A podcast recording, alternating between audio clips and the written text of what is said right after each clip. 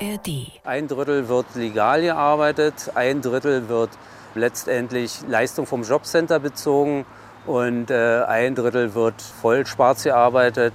No drivers, no trip. Ohne Fahrer keine Fahrt. Aber sie sind diejenigen, die alle Kosten, alle Verpflichtungen tragen. Sie haben nicht die gleichen Rechte und Privilegien wie die anderen Glieder der Nahrungskette. Uber wurde nicht auf den Schultern der Fahrer aufgebaut, sondern auf dem Rücken der Fahrer. Ich würde schon sagen, dass wir uns hier im Bereich der organisierten Form der Schwarzarbeit befinden. News Junkies. Verstehen, was uns bewegt. Ein Podcast von RBB24 Inforadio. Hallo und herzlich willkommen zu einer neuen Sommerfolge der News Junkies. Heute am Freitag, dem 18. August mit Lisa Splanemann und Ann-Christine Schenten. Hallo. Folgendes Szenario. Es ist Samstagnacht. Man kommt wie immer aus dem Club und es ist so spät, dass keine S-Bahn mehr fährt. Und natürlich stellt sich dann die Frage, wie komme ich jetzt eigentlich nach Hause? Eine Lösung, einen Fahrdienstanbieter oder Vermittler kontaktieren, dann per Anruf oder Smartphone-App in wenigen Schritten die Fahrt organisieren und ein paar Minuten später sitzt man dann im Fahrzeug. Der Klassiker Taxi hat in den letzten Jahren Konkurrenz bekommen. Es geht um Fahrdienstvermittler wie Uber, FreeNow oder Bolt. Uber schreibt zum Beispiel auf seiner Webseite, wir sind bestrebt, die Art und Weise zu verbessern, wie wir uns auf der Welt fortbewegen.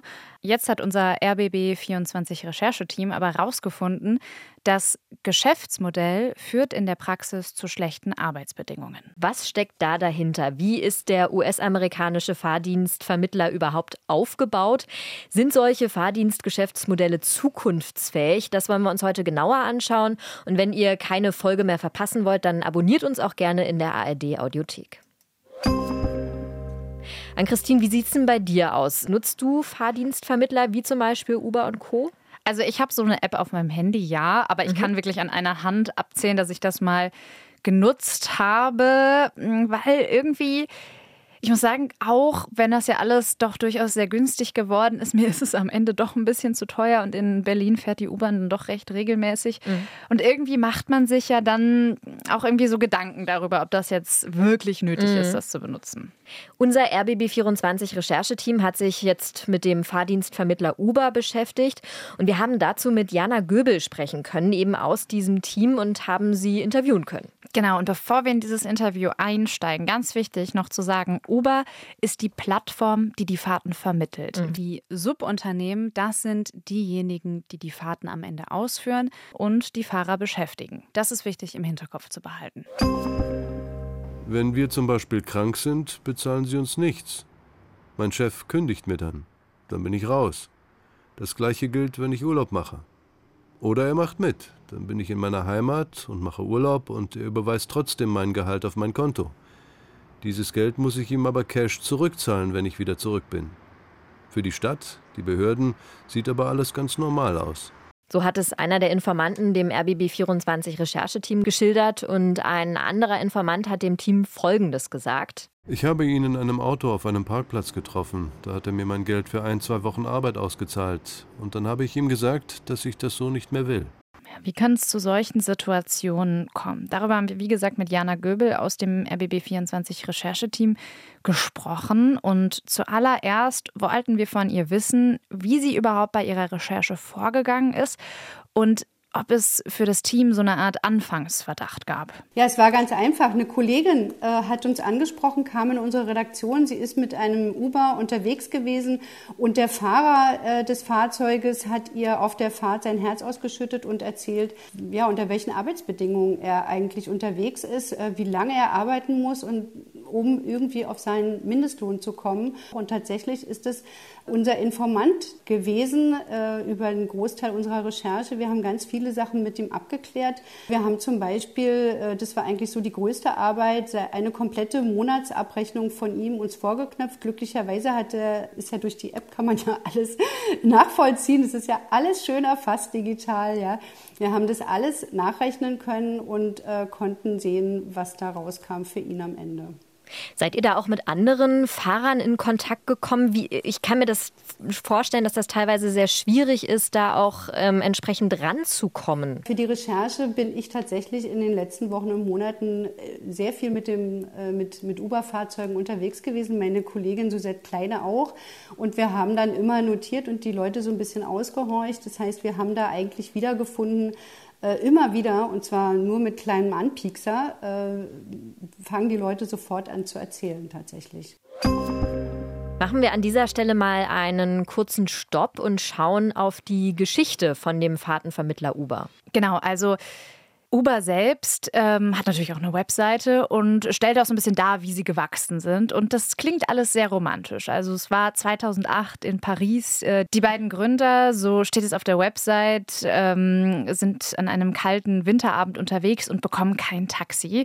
Plötzlich kommt ihnen diese Idee, dass man doch ein äh, Taxi über Smartphone buchen könnte. Und das ist eben so der Start der Idee für Uber. 2009 entwickeln sie dann, also ein Jahr später, zusammen die App. Und im Juli 2010 wird in San Francisco in Kalifornien die erste Fahrt gebucht. Uber ist geboren und 2011 geht es dann dort auch offiziell an den Start. Daran sieht man übrigens auch, finde ich, wie jung tatsächlich mhm. diese ganze Geschichte noch ist. Uber wächst sehr schnell, wird 2013 von USA Today zum Tech-Unternehmen des Jahres gewählt.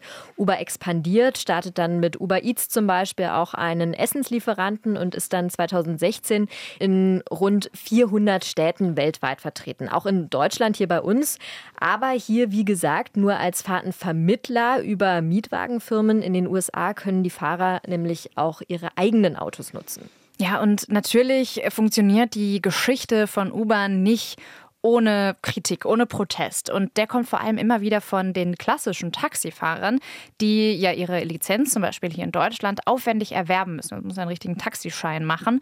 Und die werfen Uber sowas wie Fahrgastklau vor, immer wieder und verstehen nicht, dass die Fahrten so günstig sind, viel, viel günstiger als klassische Taxifahrten. Für den Berufsstand ist das ein riesiges Problem, sagt Herwig Koller, das ist der Präsident des Bundesverbands Taxi und Mietwagen e.V. Zu Konditionen, die jetzt äh, angeboten werden äh, von Uber und äh, anderen, ist das nicht wirtschaftlich zu betreiben, das Geschäft.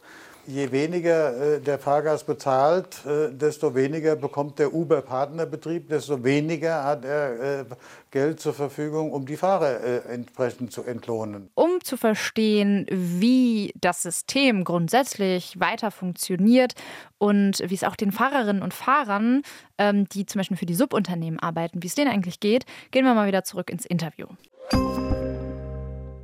In eurer Recherche stellt ihr ja wirklich ein System dar. Wenn ich jetzt so auf der Straße unterwegs bin, dann sehe ich da vielleicht mal ein Fahrzeug, da steht Bolt drauf, dann ist da irgendwas von FreeNow zu sehen oder eben Uber.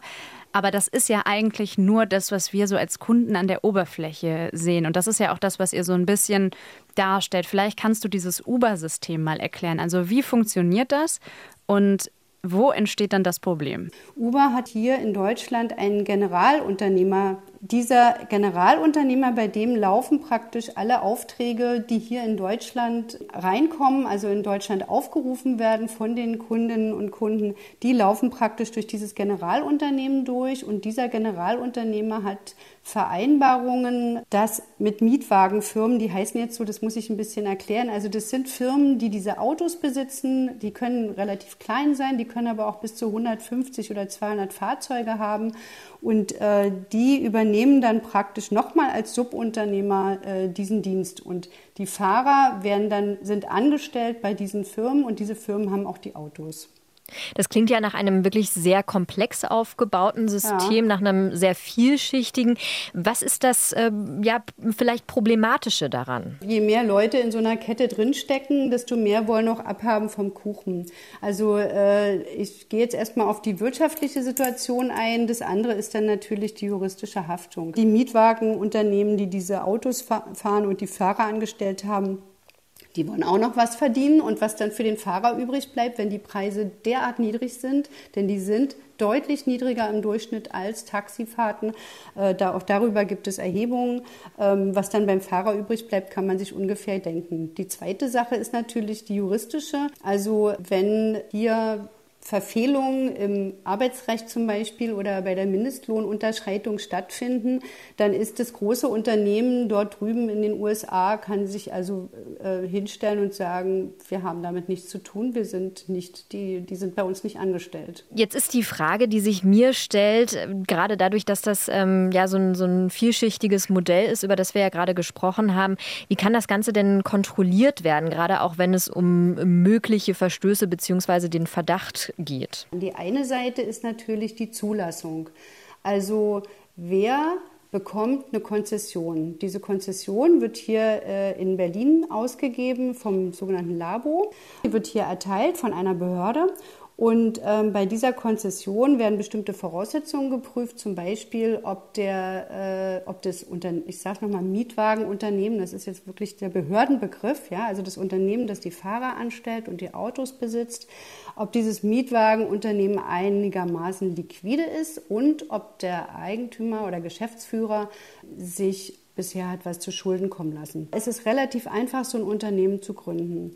Wir haben im Vergleich in Hamburg, da mache ich mal kurz einen Sprung, ist das anders aufgebaut. Da werden die Unternehmen nicht nur geprüft, ob sie ein bisschen Geld da haben, weil das kann man drauf überweisen auf dem Konto und wieder zurücküberweisen nach späterer Zeit, sondern die werden auch darauf geprüft, ob dieses Konzept mit diesen Plattformfahrt, ob das wirtschaftlich ist. Also ob das praktisch ein Businessplan wird da abgefordert. Und diese Behörde in Hamburg hat für diese Stadt das so entschieden, dass die bei der Prüfung sagen, die Wirtschaftlichkeit ist hier nicht gegeben. Die, die Preise für diese Fahrten sind so niedrig, dass man daraus keinen vernünftigen langfristigen Gewinn erwirtschaften kann.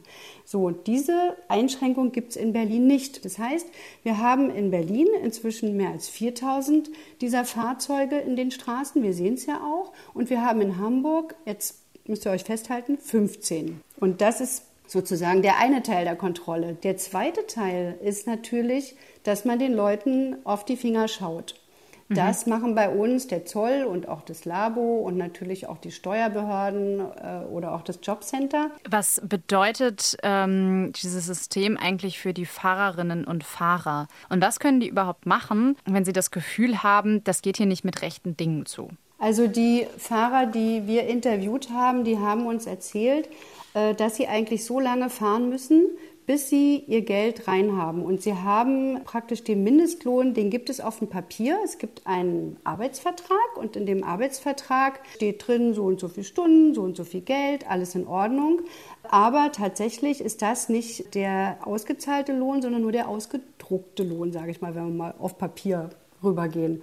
Und in, wenn der Fahrer dieses Geld nicht erzielt, was eigentlich erwartet wird von dem Arbeitgeber, dem, äh, dem die Firma gehört, dann äh, muss er tatsächlich Geld zurückzahlen. Das haben uns Leute erzählt. Es gibt einen Zahltag und dann müssen sie das Geld, was sie praktisch äh, nicht erwirtschaftet haben, also was nicht reingekommen ist für den Chef, das müssen sie dann zurückzahlen. Und es gibt auch zum Beispiel solche Konstrukte, es gibt kein Urlaubsgeld und kein Krankengeld. Tatsächlich, äh, wenn äh, er in den Urlaub fährt, dann wird es zwar auf dem Papier ausgezahlt, aber er muss auch das, dieses Urlaubsgeld zurückzahlen. Also am Ende gibt es praktisch so eine Cash-Verrechnung damit der Unternehmer sein Geld drin hat und das geht dann zu Lasten der Leute. Es gibt auch zum Beispiel Fahrer, die uns erzählt haben, dass sie äh, immer wieder also aufgefordert werden von den äh, Unternehmern und von den Mietwageneigentümern, dass sie immer sagen sollen, sie sind auf Probezeit, die kriegen gar keinen Arbeitsvertrag. Ja, diese, die fahren dann umher und immer, wenn sie angehalten werden, wenn sie denn mal angehalten werden,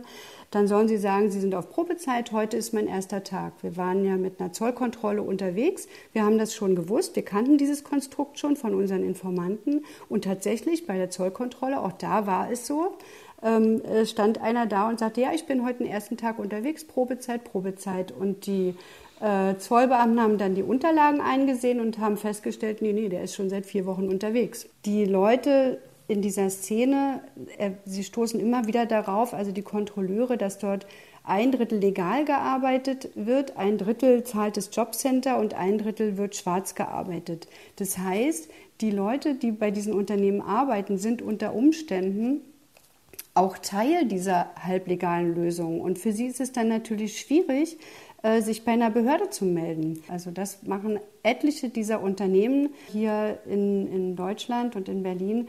Und die Finanzkontrolle Schwarzarbeit hat gesprochen von einer organisierten Form der Schwarzarbeit. Ist das denn ein generelles Problem in der Branche? Wie steht es da beispielsweise auch um andere Fahrdienstleister? Ist es da ähnlich vergleichbar? Kann man das überhaupt so pauschalisieren? Also was vergleichbar ist, ist, dass die Nutzung dieser Apps ein Heiden Geld kostet. Also man muss für die, für die Nutzung dieser Apps einfach einen bestimmten Prozentsatz der Einnahmen abdrücken. Bolt hat uns zum Beispiel auch geschrieben, die liegen eben auch zwischen 20 und 25 Prozent. Wenn man ganz viele Fahrten macht, kann man in einigen Städten auch auf 15 Prozent kommen. Aber auch das ist natürlich ein großer Betrag, wenn man bedenkt, wie niedrig diese Einnahmen sind, also wie niedrig die Preise sind. Wie schätzt du das denn jetzt so ein bisschen nach deiner Recherche ein oder wie schätzt ihr das auch ein? Ist dieses Modell zukunftsfähig? Also irgendwo dieses Preisdumping, mhm. aber auch dann dieses, dieses System, mhm. implodiert das nicht irgendwann auch? Also äh, wir haben ja das Glück gehabt und die einmalige Gelegenheit, mit einem Uber-Insider zu sprechen. Das ist Mark McGann, ein ehemaliger Uber-Mitarbeiter aus der Führungsriege. Und der liegte äh, 100.000 interne Dokumente aus dem Unternehmen raus. Und der hat uns ein Interview gegeben und der hat gesagt, das System ist nicht auf den Schultern, sondern auf dem Rücken der Fahrer aufgebaut.